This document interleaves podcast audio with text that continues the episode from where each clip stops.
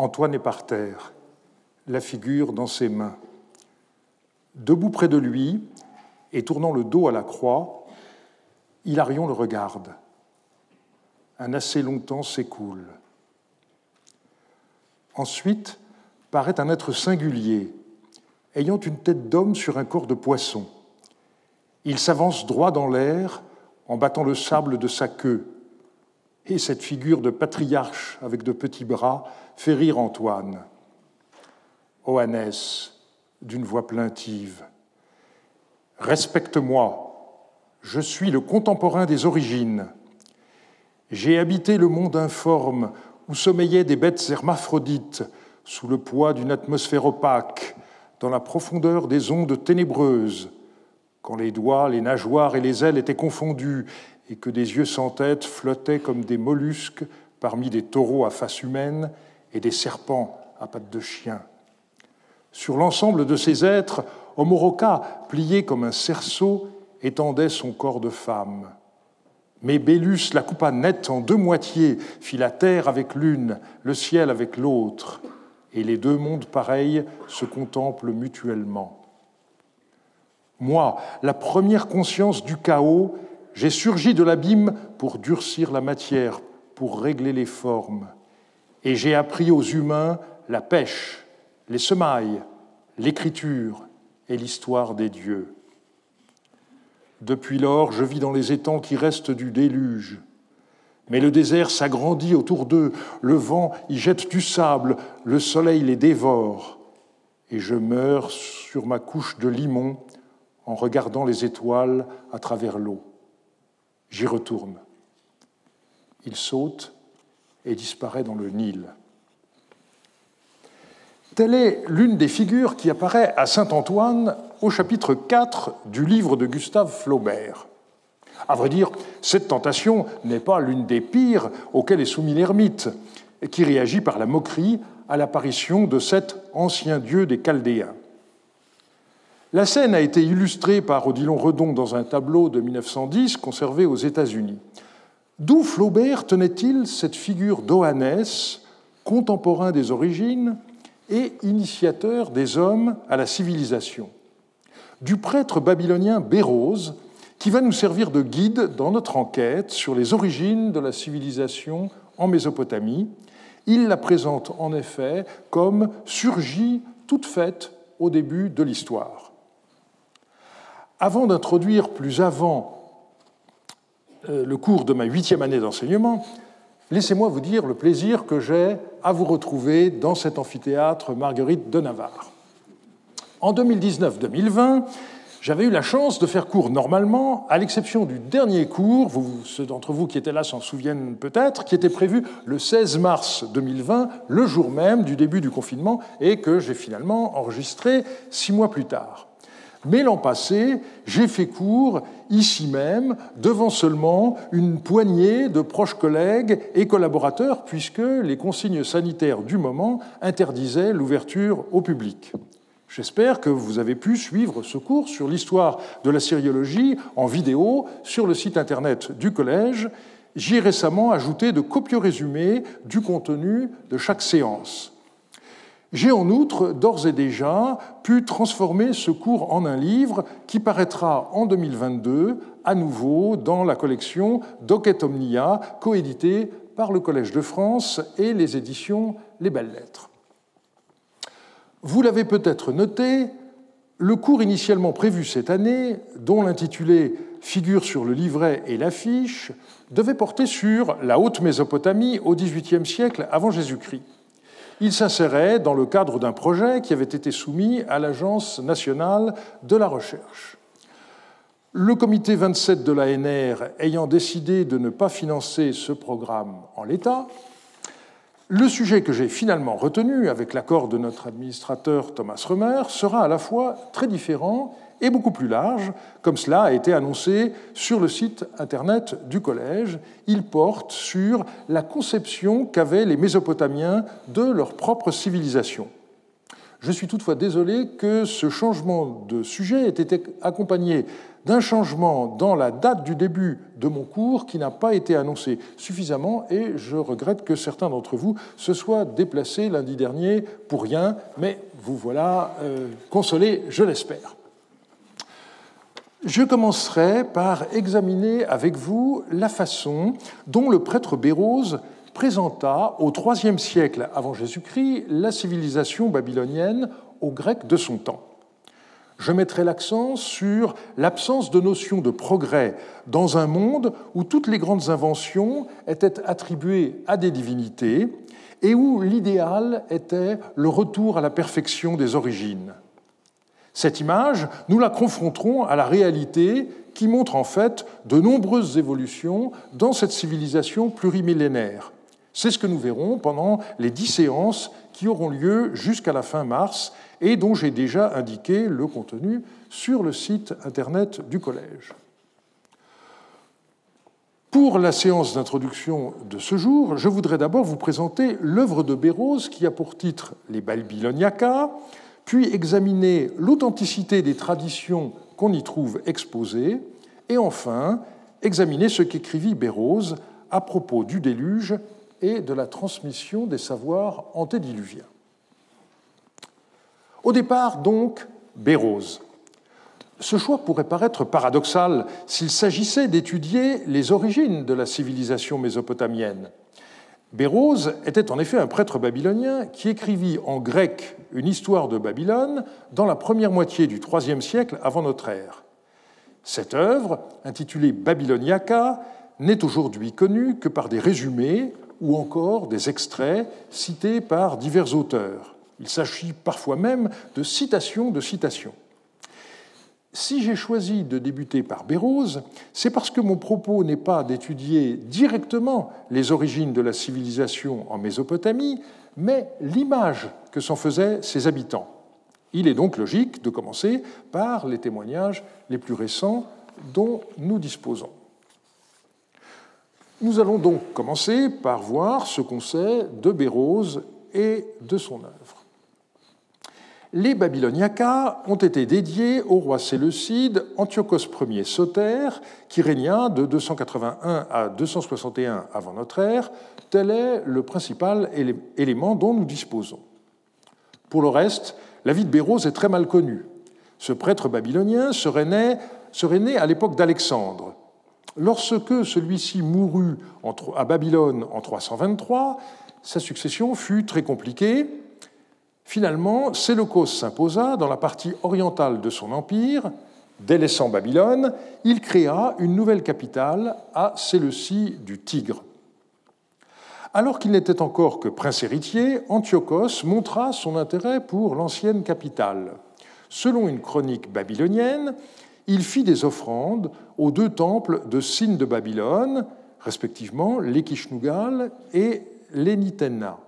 C'est ce qu'a montré Bert van der Speck dans sa réédition du texte qui améliore celle de Kirk Grayson.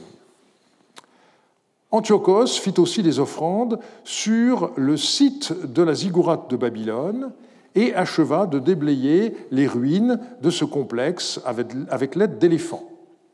Wayne Horowitz a retrouvé dans ce qu'on appelle les journaux astronomiques de Babylone la mention de la fabrication de briques pour la reconstruction de l'Essagil en 274-273.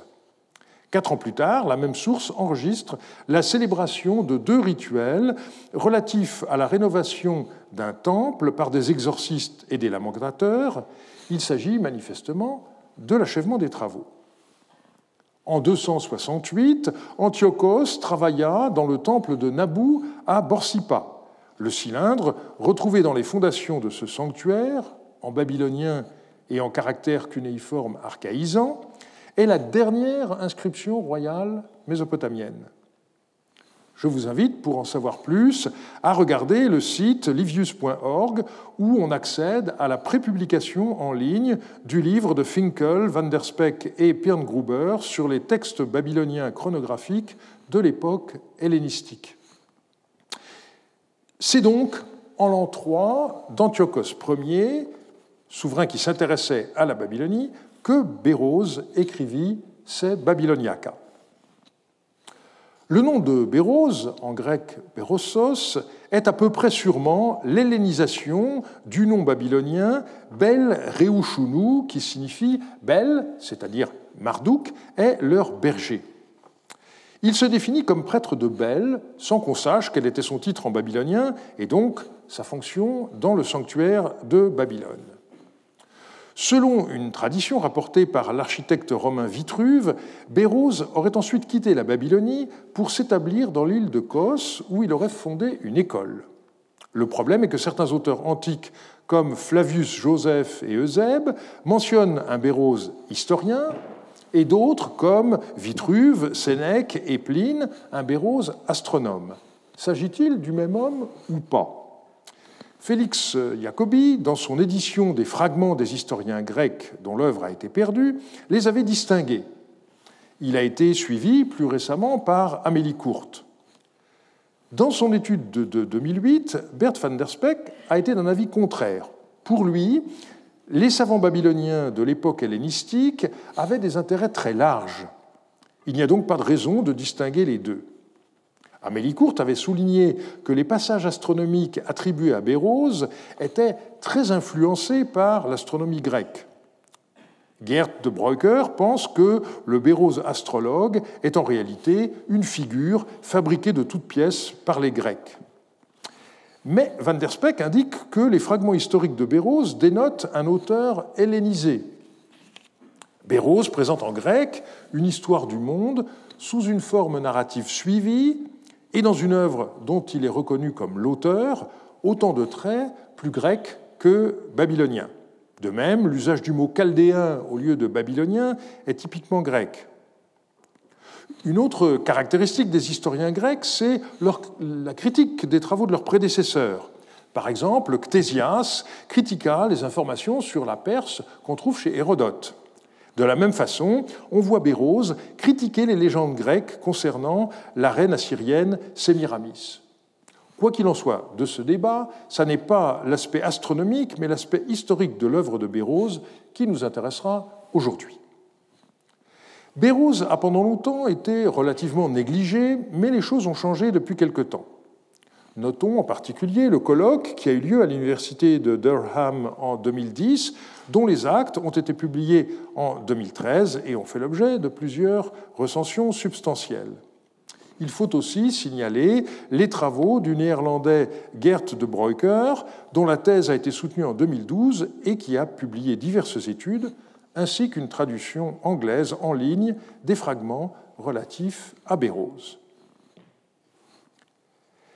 Les Babyloniacas de Bérose ne nous sont pas parvenus comme une œuvre complète qui aurait été recopiée au fil du temps, comme c'est le cas de la majorité de la production des auteurs de l'Antiquité gréco-romaine que nous connaissons aujourd'hui. Pour Bérose, il s'agit seulement de fragments connus par des citations ou des citations de résumés. On les trouve essentiellement chez deux auteurs, le plus ancien est l'écrivain Flavius Joseph, qui vécut au premier siècle de notre ère. Les citations de Bérose figurent dans les Antiquités juives et le Contre Appion. Vient ensuite Eusèbe de Césarée. Ayant vécu au début du IVe siècle, il fut évêque de la ville de Césarée, non pas euh, la Césarée d'Anatolie, l'actuelle Kayseri, mais Césarée maritime ou Césarée de Palestine. Les ruines de cette ville, située à 45 km au nord de l'actuelle Tel Aviv, sont aujourd'hui encore impressionnantes. Elles contenaient à l'époque une des plus riches bibliothèques de l'Antiquité. Au passage, une mise en garde par rapport à Wikipédia, où, sous la rubrique Eusèbe de Césarée, figure un tableau représentant, à côté de Saint-Sébastien et Saint-Roch, un Saint Eusèbe qui n'a rien à voir avec Eusèbe de Césarée. Vu sa présence euh, aux côtés de Saint-Sébastien et Saint-Roch, il doit s'agir d'un protecteur contre la peste. De fait, l'évêque représenté est en réalité Eusèbe de Versailles, entre Turin et Milan, qui est mort en 371 et qui, je cite la légende dorée de Jacques de Voragine, purgea l'Église de la peste des Ariens, d'où son association avec Saint Sébastien et Saint Roch, traditionnels protecteurs contre la peste. Retour à Eusèbe de Césarée, il ne fut donc pas saint, même pas père de l'Église, contrairement à ce qu'on lit parfois, malgré l'importance qu'a eue son histoire ecclésiastique. Mais ce qui nous intéressera aujourd'hui est un autre ouvrage, à savoir sa chronique. Le texte grec original de ce livre n'a pas été conservé, on n'en connaît qu'une traduction en arménien, elle vient d'être traduite en français et commentée dans un livre collectif paru aux belles lettres en 2020. Il y a également quelques citations en grec d'Eusèbe dans l'œuvre du moine byzantin Georges dit le Sincelle qui écrivit vers 810 de notre ère. Flavius et Eusèbe eux-mêmes n'ont pas eu un accès direct au Babyloniaca de Bérose, ils, la citent à travers un abrégé qu'en a fait Alexandre Polyhistor entre 80 et 40 avant notre ère. Ce dernier aurait connu Bérose grâce à une copie des Babyloniaca conservée dans la bibliothèque d'Alexandrie. La question est de savoir si le résumé d'Alexandre Polyhistor, intitulé Chaldaïca, était fidèle à l'original. Gerd de Breuker a étudié de près la question et conclut que les ajouts, parfois manifestes, qu'on trouve chez les auteurs postérieurs qui citent les Chaldaïcas ne sont sans doute pas le fait d'Alexandre Polyhistor lui-même, mais de ses auteurs. On peut donc tenir les Chaldaïcas d'Alexandre Polyhistor pour un résumé fidèle des Babyloniacas de Bérose. Ce que Falvus Joseph et Eusèbe en ont retenu tient à des préoccupations apologétiques et chronologiques qui leur sont propres. Malgré ce biais, on peut reconstituer de manière approximative le contenu des Babyloniacas de Bérose qui comportait trois livres. Au livre 1, après un prologue, Bérose traitait de la géographie et du climat de la Mésopotamie, de sa faune et de sa flore, et de sa population. Il décrivait ensuite les origines du monde, le chaos primordial, la bataille entre Bel et la mer, la création de l'univers et de l'homme par Bel, la vie primitive des premiers hommes et l'introduction de la civilisation par un être hybride nommé Oannes. Les deux autres livres étaient consacrés à l'histoire de la Babylonie, le livre 2 depuis le tout premier roi Aloros jusqu'au milieu du 8e siècle, le livre 3 commençait avec Nabonassar et s'achevait avec Alexandre le Grand. Bérose écrivit en grec, mais il est clair qu'il avait accès à des textes babyloniens que nous connaissons. Certaines chroniques, les listes royales, le récit de la création dit Enuma Elish, le récit sumérien du déluge, etc. Nous allons voir les détails par la suite. Je vais commencer par lire et commenter le passage de Bérose qui m'a fourni la citation du titre de ce cours Depuis ce jour, plus rien n'a été inventé. Je cite donc ici la traduction toute récente d'Agnès Ouzounian. De l'incroyable histoire chaldéenne à partir du livre d'Alexandre Polyhistor à propos des mêmes Chaldéens. Dans le premier livre babylonien, Bérose dit qu'il vivait au temps d'Alexandre, fils de Philippe, et qu'il recopia les livres de nombreux auteurs conservés avec beaucoup de soin à Babylone depuis 215 myriades d'années. On y trouve le calcul des temps, ainsi que les récits historiques concernant le ciel, la terre, la mer, la création du monde, les rois et leurs faits et gestes. Tout d'abord, il précise que la terre des Babyloniens se situe sur le fleuve Tigre et que l'Aratsani, c'est-à-dire l'Euphrate, la traverse, que le pays produit du blé sauvage, de l'orge, des lentilles, des pois, du sésame, que dans les marais et les canets du fleuve se trouvent des racines comestibles qu'on appelle gong, qui ont la même vertu que le pain d'orge. Il dit qu'on y trouve aussi des dattes, des pommes et d'autres sortes de fruits, ainsi que des poissons et des oiseaux sauvages et des oiseaux des marais, que ces régions arabes sont arides et ne produisent pas de fruits, et que, face au pays des Arabes, se trouvent des régions montagneuses et fertiles. À Babylone, dans le pays des Chaldéens, s'est établie une foule d'étrangers qui vivent dans la débauche comme des animaux et des bêtes féroces.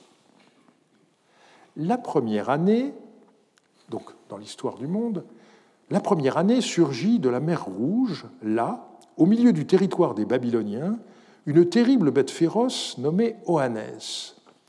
Comme le raconte aussi Apollodore dans son livre, son corps était celui d'un poisson. Sous sa tête de poisson était disposée une autre tête, et à sa queue des pieds pareils à ceux d'un homme. Et sa voix était comme celle d'un homme. Son image est conservée, gravée jusqu'à maintenant. Cette bête, dit-il, demeurait le jour avec les hommes sans toucher du tout à la nourriture. Elle apprit aux hommes les lettres et les différentes techniques des arts. Elle leur enseigna la forme des villes, la construction des temples, la compréhension des lois, la détermination des limites et des divisions, c'est-à-dire l'arpentage. Elle leur montra comment récolter les grains et les fruits. Elle transmit aux hommes tout ce qui est nécessaire à la vie en commun dans le monde. Depuis ce temps-là, personne n'a plus rien trouvé d'autre. Au coucher du soleil, la bête Oannès retournait s'enfoncer dans la mer, et la nuit, elle s'installait dans la vaste étendue de la mer, et c'est ainsi qu'elle menait une vie double. Ensuite apparurent d'autres bêtes féroces semblables à celle-ci, dont, dit-il, il parle dans le livre des rois, nous verrons cela. Il dit aussi qu'Oannès écrivit sur les choses créées et les gouvernements, et donna aux hommes la parole et l'art. J'arrête ici la citation. On voit donc un prêtre babylonien qui présente aux Grecs les origines de sa civilisation. On notera d'emblée qu'Oannès n'est pas une sorte de Prométhée babylonien. Il n'a rien volé aux dieux. La question de fond est la suivante. Ce récit reflète-t-il une tradition mésopotamienne authentique ou celle-ci est-elle présentée de façon à plaire aux Grecs ou au moins de façon à être compréhensible par eux? Autrement dit, quelle est l'authenticité de ce texte Il faut d'abord s'attacher à la personne même d'Oannès. Sa description physique par Bérose est corroborée par des sources iconographiques mésopotamiennes qui représentent ce qu'on a souvent appelé des hommes-poissons. Le musée de Bagdad expose depuis quelques années une statuette en terre cuite qui représente le dieu Enki assis sur un trône. À ses pieds sont allongés deux êtres hybrides à tête et buste d'homme, le reste de leur corps étant celui d'un poisson. Cette figurine n'a pas de provenance connue, mais semble authentique et peut être datée de l'époque paléo-babylonienne. Les exemples les plus proches de la description de Bérose datent du premier millénaire. Le British Museum possède un lot de six figurines d'argile d'époque néo-assyrienne qui provient de Ninive ou de Nimroud, ce sont des fouilles du XIXe siècle et on n'a pas le détail de la provenance, d'un poisson représenté verticalement, avec la tête en haut, émerge la tête, les bras et les pieds d'un homme, ce qui correspond exactement à la description que je vous ai lue. Plus clair encore est un bassin en pierre conservé au Pergamon Museum de Berlin, provenant d'Achour. Il est daté par une inscription du règne de Sénachérib. On y voit clairement représenté un homme barbu, recouvert par une peau de poisson, la tête du poisson formant une sorte de chapeau et la queue laissant voir les pieds. Ces représentations correspondent tout à fait à la description que je cite à nouveau. Le corps d'Oannès était celui d'un poisson, sous sa tête de poisson était disposée une autre tête, et à sa queue des pieds pareils à ceux d'un homme. Reste à savoir qui sont les personnages ainsi représentés. La question de fond demeure de savoir quel crédit nous devons accorder au récit de Bérose. S'agit-il de divagation commentant de telles représentations dont le sens n'était plus compris à son époque? Notons en effet ce qu'a écrit Bérose. Son image est conservée, gravée jusqu'à maintenant. Pendant longtemps, il a été difficile de savoir si son récit reflétait une authentique tradition mésopotamienne. En effet, le nom même d'Oannès n'apparaissait pas dans les textes cunéiformes. La situation a changé en 1962 avec la publication par le père Van Dyck d'une tablette découverte lors des fouilles d'Uruk dans un temple dénommé le Bitresh, qui date de l'époque séleucide et qui était alors le temple du dieu Anu. Ce bâtiment, qui mesure pas moins de 167 sur 213 mètres, a fait l'objet d'une publication par Arnaud Cause en 1998 dans la série des rapports définitifs de la fouille allemande d'Uruk. Une vidéo reconstituant le Bitresh a été faite à l'occasion du colloque de 2013 célébrant à Berlin le centenaire de la fouille d'Uruk. On peut également voir un plan et des images de ce sanctuaire dans le catalogue de l'exposition. En 2013, Heather Baker a publié une étude extrêmement intéressante où elle a essayé de déterminer l'organisation spatiale du sanctuaire par une double approche de l'architecture et des textes. Ce sanctuaire avait d'abord fait l'objet de fouilles clandestines. Beaucoup de tablettes euh, provenant du Bitresh d'Uruk sont arrivées au Louvre en 1913. Elles ont été publiées par Thureau d'Angin en 1921-22, avec ses copies dans euh, le tome 6 des textes cunéiformes euh, du Louvre, et son édition dans son livre Rituel acadien. Ces textes ont été repris en 2003 par Mark Linsen. La plus célèbre de ces tablettes est celle qui décrit le temple de Babylone, les. La fouille du Bitresh menée par Heinrich Lenzen en 1959-60 a livré 158 tablettes et fragments provenant d'un seul locus, une pièce située près de la petite porte qui s'ouvre dans le mur extérieur euh, du bâtiment au sud-est. Van Dyck a indiqué la présence dans ce secteur de nombreux trous dus à des fouilles clandestines, de sorte que ne subsistait que ce qui avait échappé au pillard, de rares tablettes complètes, mais surtout des fragments. Dans cet ensemble, on relève quelques documents d'archives, 21 contrats, 6 textes administratifs et 2 lettres.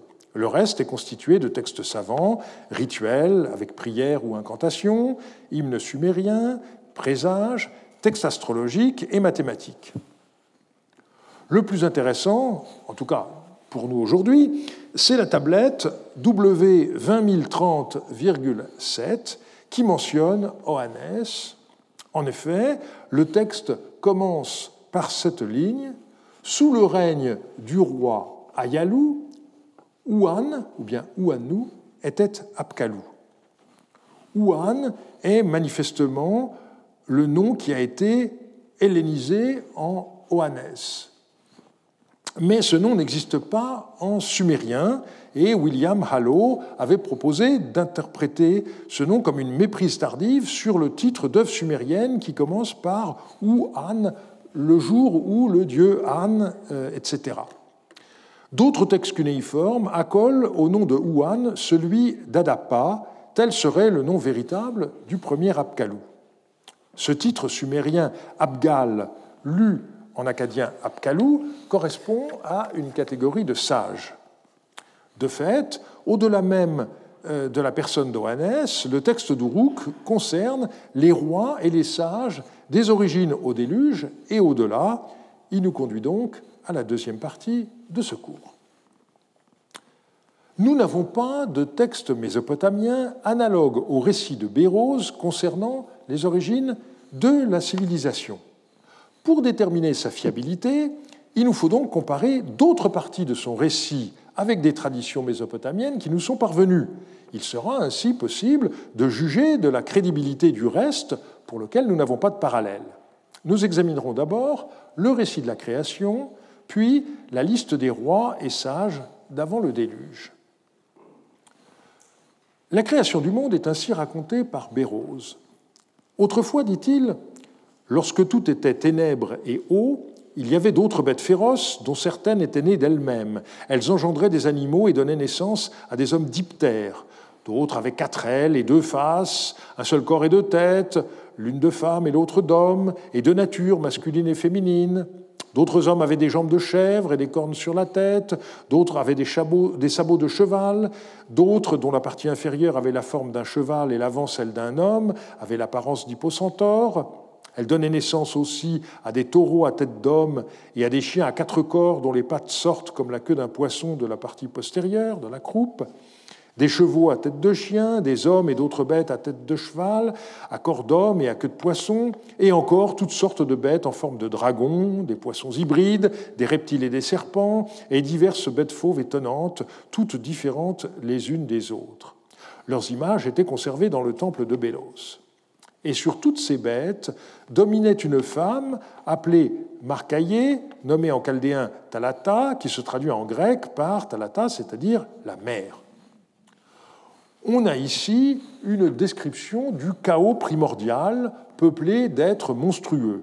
Certains détails sont fantaisistes, mais toute personne qui a lu le poème babylonien de la création, l'Enuma Elish, reconnaîtra sans mal l'essentiel du récit babylonien. La fin du paragraphe concerne, bien entendu, la déesse Tiamat, dont le nom est en effet celui de la mer en babylonien, soit Tiamtu. Le texte de Bérose se poursuit ainsi. Et alors que ces bêtes s'étaient levées toutes ensemble, Bélos, donc Bel ou Marduk en babylonien, attaqua. Fendit la femme par le milieu, une moitié pour en faire la terre et l'autre moitié le ciel. Il tua aussi les autres, bêtes qui étaient en elle. Il explique ces natures par une allégorie et en transposant. Alors que l'humidité et l'eau étaient partout et qu'il n'y avait que des bêtes féroces, ce Dieu coupa sa propre tête, les autres dieux prirent le sang qui en coulait, le pétrirent avec de la terre et en modelèrent les hommes, c'est pourquoi ils devinrent sages et prirent part à l'intelligence divine.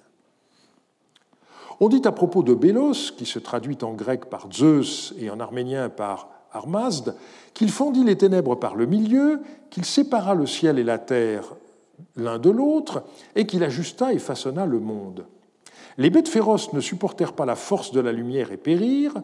Bélos vit un monde désert et fertile et donna l'ordre à l'un des dieux de pétrir avec de la terre une partie du sang qui s'écoulait de sa tête qui avait été coupée et d'en modeler des hommes, d'autres animaux et des bêtes féroces qui puissent résister à cette terre. Bélos établit les étoiles, le Soleil, la Lune et les cinq planètes. Selon Polyhistor, Béros raconte tout cela dans son premier livre.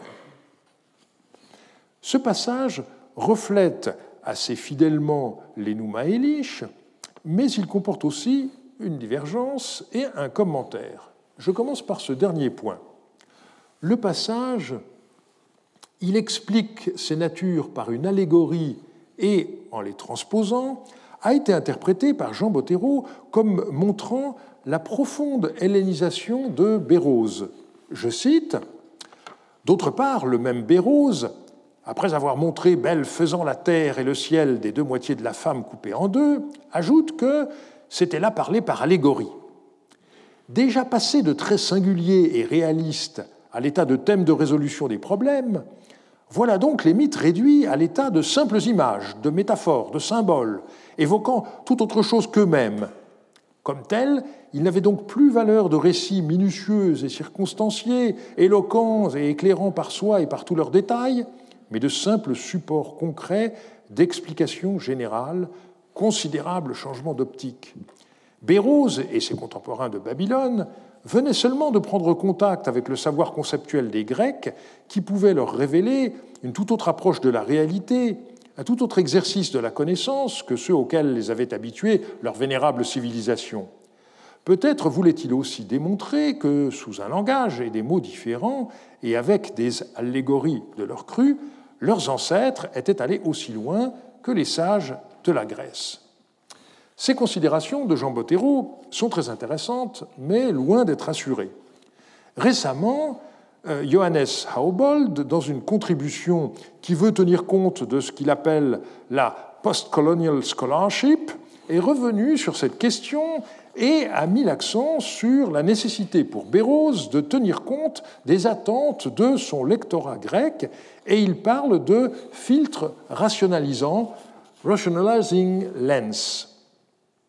Cependant, le passage, il explique ces natures par une allégorie et en transposant, est beaucoup plus vraisemblablement une intervention d'Eusèbe de Césarée, comme l'a indiqué Gert de Breuker, car le terme grec allégorikos se retrouve souvent sous la plume d'Eusèbe. Par ailleurs, le geste de Marduk, qui fend en deux le corps de Tiamat pour créer le ciel et la terre, est exactement celui qu'on trouve dans les Nouma Elish. En revanche, le passage suivant est bien étrange. Bélos donna l'ordre à l'un des dieux de pétrir avec de la terre une partie du sang qui s'écoulait de sa tête, qui avait été coupée, et d'en modeler des hommes. À qui appartenait la tête coupée? À en croire Johannes Saubold, il s'agit de celle de Belle, et il en tire des conclusions philosophiques très poussées, faisant de Bérose une sorte de stoïcien. Me paraît toutefois peu vraisemblable que la tête coupée soit celle de Belle, qui pourrait difficilement continuer à donner des ordres. On ne voit pas non plus comment ce pourrait être celle du dieu qui pétrit l'argile, En réalité, cette incohérence résulte à l'évidence d'une coupure malheureuse du résumé. Dans le texte babylonien, la tête coupée est celle du dieu Kingu, qui s'était révolté du côté de, Tiamat. L'épisode a été omis, sans doute par Alexandre Polyhistor, et le commentaire placé au-dessus de ce passage prend le résumé tronqué au pied de la lettre, ce qui confirme qu'il est dû à Eusèbe. La suite, sur le mélange du sang divin avec l'argile, correspond tout à fait à la conception babylonienne qu'on trouve dès l'épopée d'Atrahasis. Donc la conclusion est nette. Bérose présenta bel et bien les traditions babyloniennes telles quelles et ne les transforma nullement de façon à plaire à son auditoire grec, comme certains hellénistes actuels ont été tentés de le croire. Nous allons voir qu'Oannès ne fut pas seul au total, sept hommes poissons sortirent de la mer pour enseigner les hommes d'avant le déluge, et ils furent associés à différents rois. Dans le deuxième livre des Babyloniacas, Bérose racontait qu'aux origines de l'histoire, après Oannès, six autres créatures mixtes sortirent de la mer qui expliquèrent plus en détail les révélations d'Oannès. Je cite, donc Eusèbe, euh, qui lui-même cite le résumé de Bérose, il commence son récit de la façon suivante. Apollodore dit qu'Aloros, un chaldéen de Babylone, fut le premier roi et qu'il régna durant dix saros. Le saros vaut 3600 ans. Le saros peut se décomposer en éros et en sos. Un éros, dit-il, vaut 600 ans et un sos 60 ans. C'est selon ce premier mode de calcul que les anciens comptent les années. Nous y reviendrons la fois prochaine. Après avoir expliqué cela, il poursuit en énumérant un à un les rois des Assyriens, dix rois depuis Aloros, le premier roi, jusqu'à Xisutros, autant duquel eut lieu, dit-il, le premier grand déluge, celui dont parle Moïse aussi. Et ici, l'intervention de Zeb est bien entendu très claire. Les règnes de ces rois eurent une durée, précise-t-il, de 120 saros, ce qui fait en tout 2043 euh, myriades d'années, et il écrit l'histoire des rois les uns après les autres, comme suit.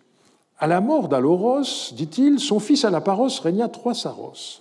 Après Alaparos, Almélon, un chaldéen de Potibiblon, régna treize saros. Après Almélon, Amménon, un chaldéen de Potibiblon, régna douze saros. À son époque, sortit de la mer Rouge une bête fauve, nommée Idotion, qui avait une apparence d'homme et de poisson. Après Amménon, Amégalaros de Potibiblon régna 18 saros. Après lui, le pasteur d'Aonos de Potibiblon régna 10 saros. De son temps, sortirent de nouveau de la mer Rouge quatre bêtes hybrides ayant pareillement une apparence d'homme et de poisson.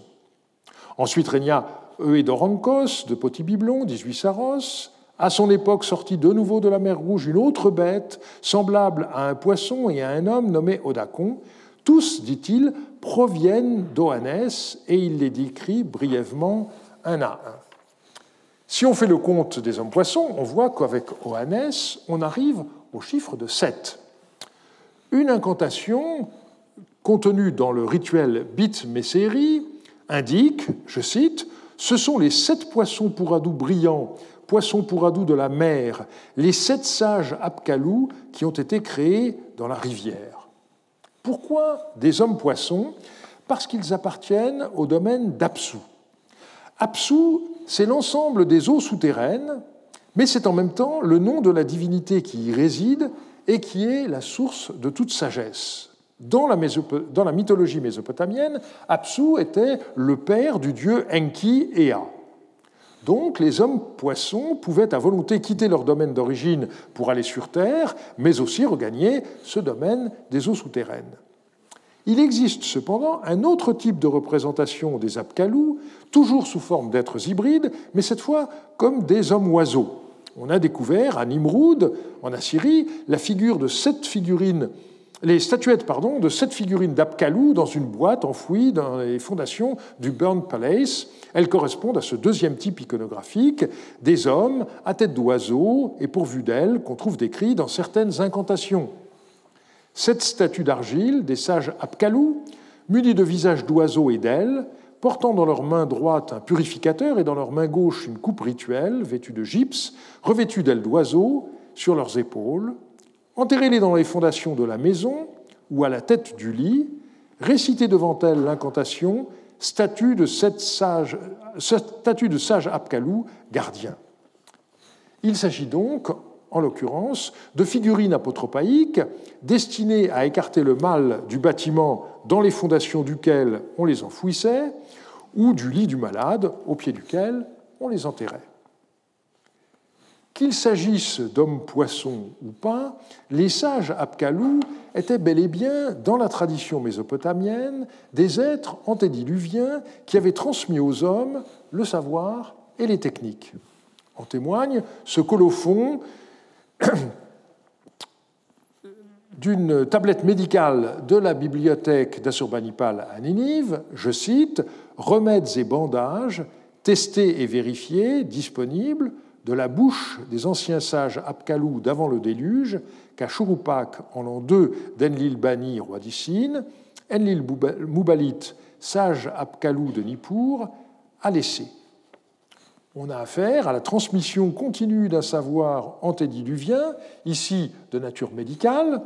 Il me semble que le scribe néo-assyrien voyait les choses ainsi. La prescription a été enseignée par les sages d'avant le déluge, elle a d'abord été transmise oralement, puis mise par écrit pour la première fois par un lettré paléo-babylonien de Nippur en 1859 avant Jésus-Christ. Et c'est cette tablette euh, qui a ensuite été recopiée et qui finit dans la bibliothèque d'Assurbanipal. Le texte de Bérose se poursuit ainsi dans la version qu'en donne Eusèbe. Ensuite régna Amenpsinos, un chaldéen de l'Aranka, d'Issaros, puis Otiartes, un chaldéen de l'Aranka, régna Huissaros. À la mort d'Otiartes, son fils Xisutros régna 18 Saros. C'est à son époque qu'eut lieu le grand déluge. Cela fait en tout dix rois et 120 Saros.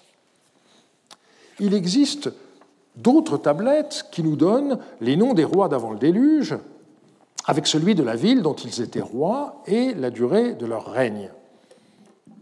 Le texte le plus célèbre est ce qu'on appelle en général la liste royale sumérienne, qui est connue par plusieurs manuscrits. On voit que cette liste ne correspond pas exactement à celle de Bérose. Elle ne comporte en effet que huit noms de rois, mais on trouve des correspondances malgré la déformation des noms. Le plus clair, c'est Danaos le pasteur, qui correspond à Dumuzi le pasteur. On note aussi des différences.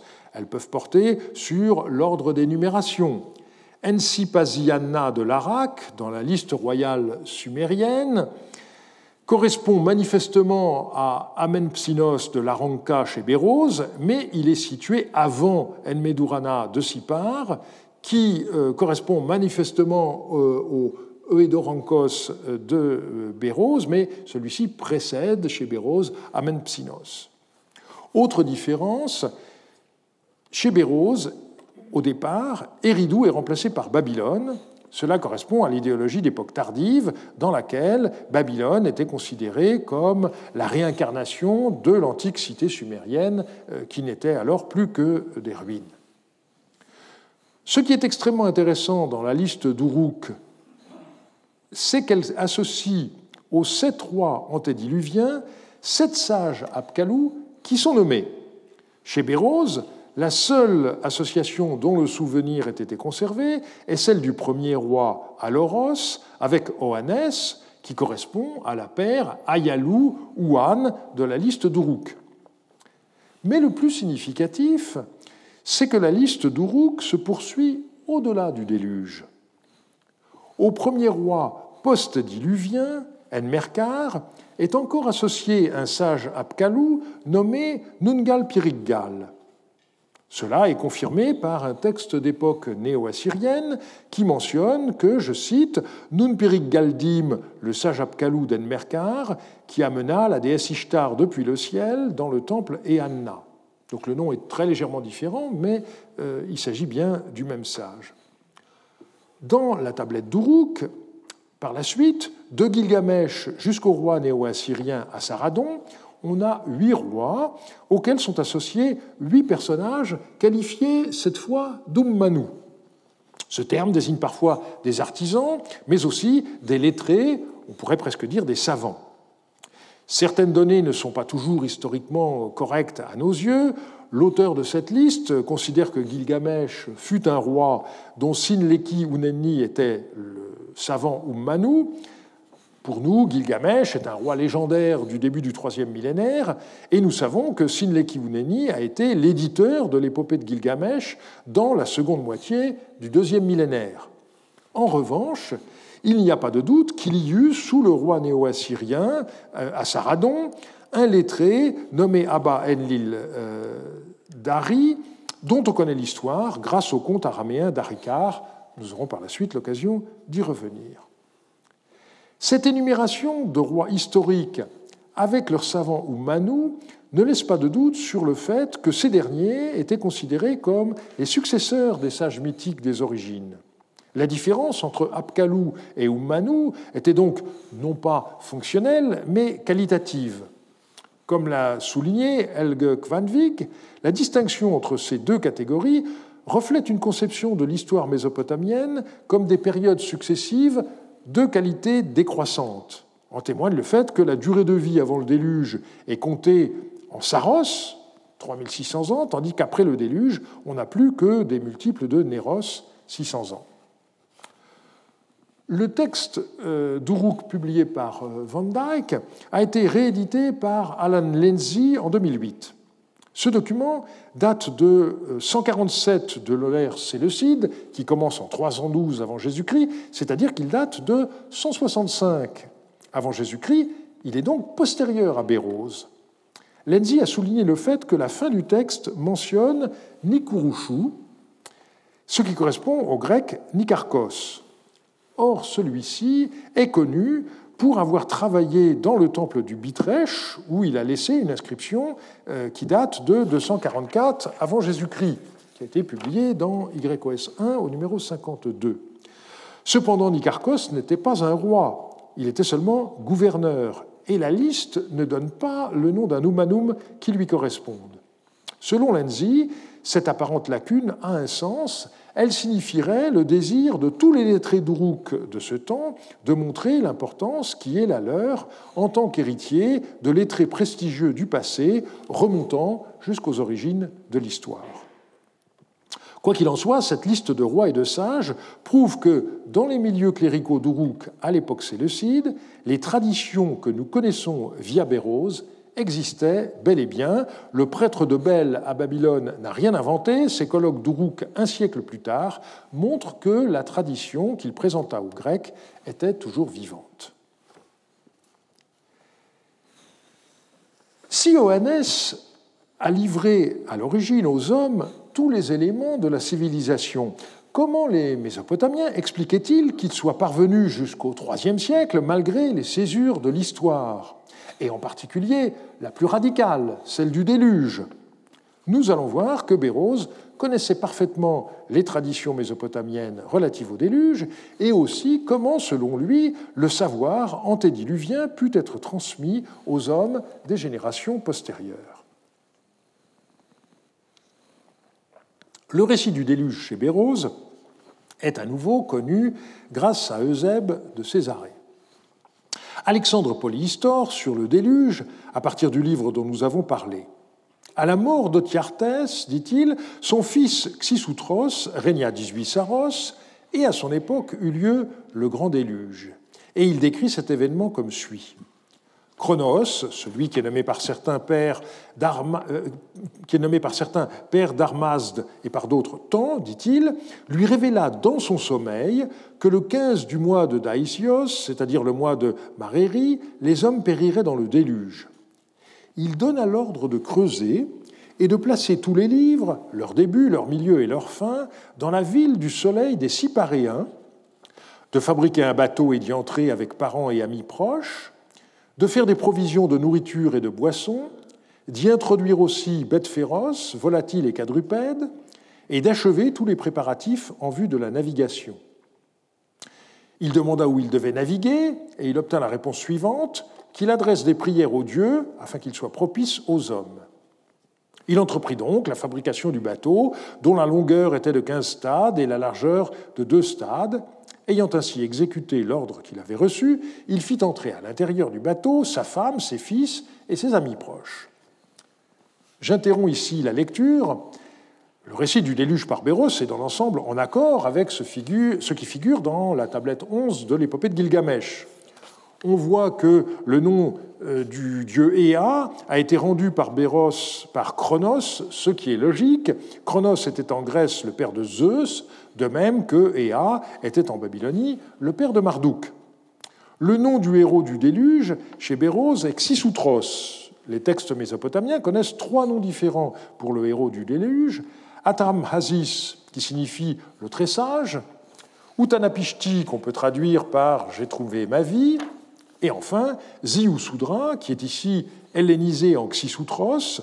Rappelons que ce nom sumérien, Zi ou 4 Sudra 2, signifie vie de jour prolongée, qui est une façon de dire immortel. Nous avons vu que Ziusudra est le dernier des rois antédiluviens qui régna à Shurupak. Béroz ne rapporte pas l'anecdote de l'épopée de Gilgamesh, selon laquelle Ea, tenu au secret par serment, informa Utanapishti indirectement en parlant à travers une haie de roseaux. Ici, il est question d'un rêve. Mais c'est aussi ce qu'indique l'épopée de Gilgamesh plus loin dans la tablette 11 au vers 196.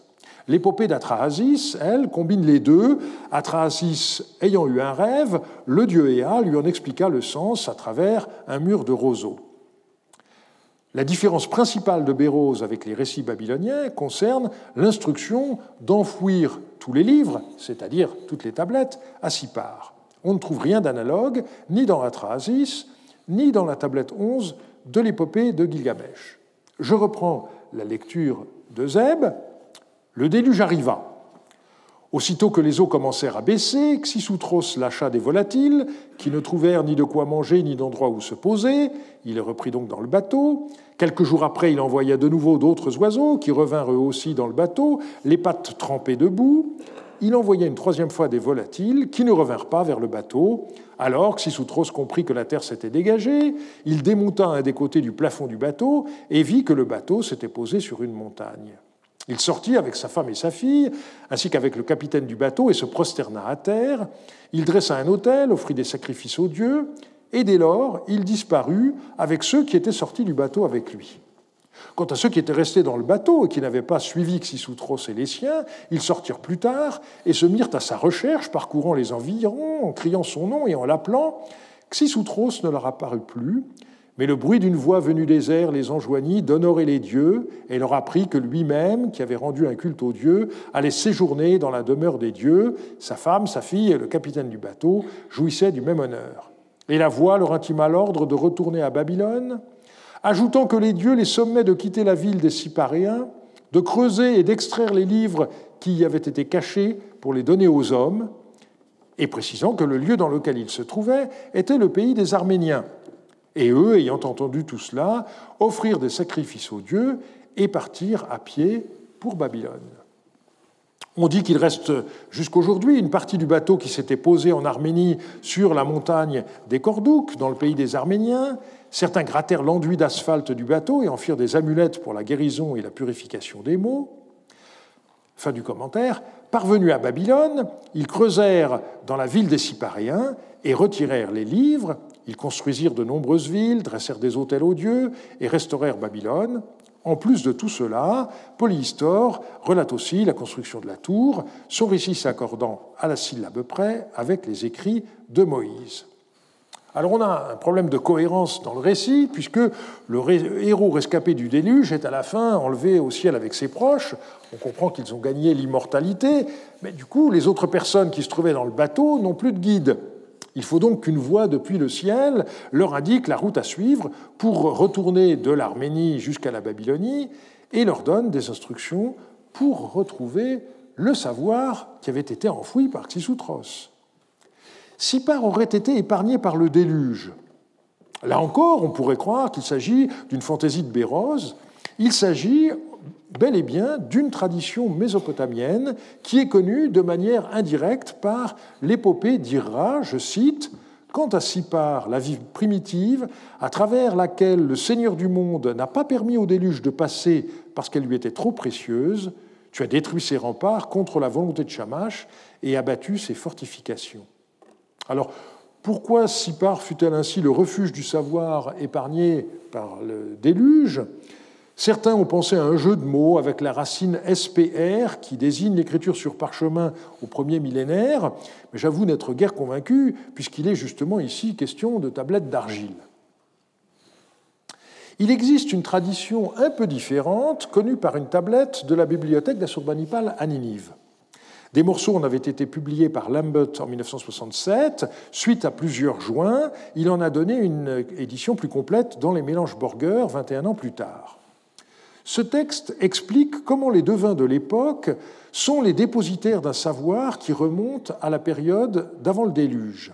Ils sont en effet rattachés au roi antédiluvien de Sipar, Enmeduranki. Je cite Shamash dans les Babars nomma Enmeduranki le roi de Sipar, le bien-aimé d'Anou, Enlil et Ea. Shamash et Hadad le firent entrer dans leur assemblée. Shamash et Hadad l'honorèrent Shamash et Hadad l'installèrent sur un grand trône d'or. Ils lui montrèrent comment observer l'huile sur l'eau, un mystère d'Anou, Enlil et Ea. Ils lui donnèrent la tablette des dieux, le foie, un secret du ciel et du monde souterrain. Ils mirent dans sa main le cèdre, aimé des grands dieux. Je coupe ici la citation pour quelques commentaires. On trouve ici des éléments liés à la pratique de la divination. Deux formes sont ici privilégiée, la lécanomancie qui consiste à observer la disposition de gouttes d'huile sur une surface d'eau, et l'hépatoscopie où les signes des dieux sont déchiffrés à la surface du foie d'un animal sacrifié. L'allusion au cèdre reste ambiguë. Pour Lambert, il s'agirait de la matière qui, en brûlant, constituera un encens de choix apprécié des dieux. Mais depuis qu'il a commenté ce texte, euh, une tablette de Marie a été citée par Jean-Marie Durand, tel le, tel le, devin levant le cèdre devant Shamash, moi je me trouve lever la paix pour le pays tout entier. Il s'agit donc bel et bien d'un bâton avec lequel le devin faisait un geste symbolique. Je reprends la citation du texte euh, néo-assyrien. Puis, conformément à leurs paroles, il, c'est-à-dire Enmeduranki, le roi de Sipar, fit venir en sa présence des hommes de Nippur, de Sipar et de Babylone, et il les honora. Il les plaça sur des trônes devant lui, il leur montra comment observer l'huile sur l'eau, un mystère d'Anou, Enlil et Ea, il leur donna la tablette des dieux, le foie, un secret du ciel et du monde souterrain, il mit dans leurs mains le cèdre bien-aimé des grands dieux. Le savant qui garde les secrets des grands dieux lira son fils qu'il aime par un serment devant Shamash et Hadad, par une tablette et un stylet, et il l'instruira. Lorsqu'un devin, expert en huile, de descendance immuable, descendant d'Enmeduranki, roi de Sipar, qui a dressé le bol pur et tenu le bâton de cèdre, prêtre de bénédiction du roi, prêtre à cheveux longs de Shamash, tel qu'il a été façonné par Ninrursag, engendré par un prêtre Nisaku de pure ascendance, s'il est sans tache dans son corps et ses membres, il peut s'approcher de la présence de Shamash et d'Adad, où l'inspection du foie et de l'oracle ont lieu. Selon cette tradition, la divination est une technique qui a été enseignée à l'origine par les dieux Shamash et Hadad à Enmeduranki. Il y eut ensuite une tradition ininterrompue jusqu'à l'époque d'Assurbanipal, moment où cette tablette a été écrite. L'allusion à la transmission familiale de père en fils correspond à ce que nous connaissons par ailleurs par les données prosopographiques qu'on peut récolter dans les documents d'archives. On notera qu'au XIIe siècle, le roi babylonien Nabucodonosor Ier se réclama d'Enbeduranki. Nabucodonosor, roi de Babylone, rejeton de la royauté éloignée dans le temps, semence sur laquelle on a veillé depuis avant le déluge, descendant d'Enmeduranki, roi de Sipar, qui a institué le bol sacré du devin, qui a tenu le cèdre et qui a pris sa place devant Shamash et Hadad, les juges divins. Ce roi babylonien du XIIe siècle se légitima en se déclarant descendant du dernier roi d'avant le déluge, et la manière dont il décrit Enmeduranki fait très précisément allusion à la même tradition que celle que nous connaissons par la tablette de la tablette d'Assurbanipal que j'ai citée tout à l'heure. On voit donc comment ce texte décrivant les origines de la divination est à la fois proche et différent du récit de Bérose. Il met bien l'accent sur l'importance de la ville de Sipar dans la transmission des savoirs sacrés. En revanche, il souligne le rôle joué par la formation orale à laquelle se livra initialement Enmeduranki et que reproduisent ensuite les devins de génération en génération. Autre différence par rapport à la tradition urukéenne, il est ici question d'un roi d'avant le déluge et non du sage Apkalou qui lui est associé. L'essentiel reste toutefois identique. La divination est une science qui fut révélée par les dieux. Ici, pas d'allusion à Oanès, il n'y a pas d'intermédiaire entre les dieux Shamash et Hadad et le premier devin Enmeduranki, mais la pratique de la divination repose bel et bien sur un savoir d'origine divine. Ce ne sont pas les hommes qui ont découvert le moyen d'interroger les dieux, ce sont les dieux qui, dès les origines, ont appris aux hommes à lire les signes qu'ils leur envoient, qu'il s'agisse des taches d'huile sur de l'eau ou de diverses formes à la surface d'un foie. On voit donc comment la présentation qu'on trouve chez Bérose des origines de la civilisation en Mésopotamie recoupe en bien des points des traditions authentiquement mésopotamiennes. Bien que son récit relatif à Oanès soit sans parallèle dans les sources cunéiformes, on peut le tenir comme parfaitement informé. Au terme de ce premier cours, une image commence à s'esquisser. À la fin de leur histoire plurimillénaire, les Mésopotamiens avaient l'impression d'être les héritiers d'une civilisation parfaite aux origines, parce que résultant d'interventions divines. D'où l'insistance qu'ont mis de plus en plus sur la succession. Succession des savants Umanu, qui étaient les héritiers des sages Apkalou d'avant le déluge. Succession des devins, de père en fils, remontant à Enmeduranki, roi de Sipar, avant le déluge. Tout étant excellent dès le départ, comment concevoir qu'un progrès soit possible? Nous verrons qu'en fait, il s'agit largement d'une illusion l'historien décèle des évolutions que les anciens habitants de la Mésopotamie ne voyaient pas, je dirais même ne voulaient pas voir. Pour eux, s'il fallait changer, ce ne pouvait être que pour revenir à la perfection initiale. Telle fut leur illusion. L'étudier nous permettra peut-être d'éviter de tomber dans un tel piège où certains de nos contemporains se précipitent actuellement tête baissée. Je terminerai par un avis pratique. Pour des raisons indépendantes de ma volonté, il n'y aura pas cours lundi prochain, 24 janvier. Nous nous retrouverons donc lundi 31 janvier et je vous remercie de votre attention.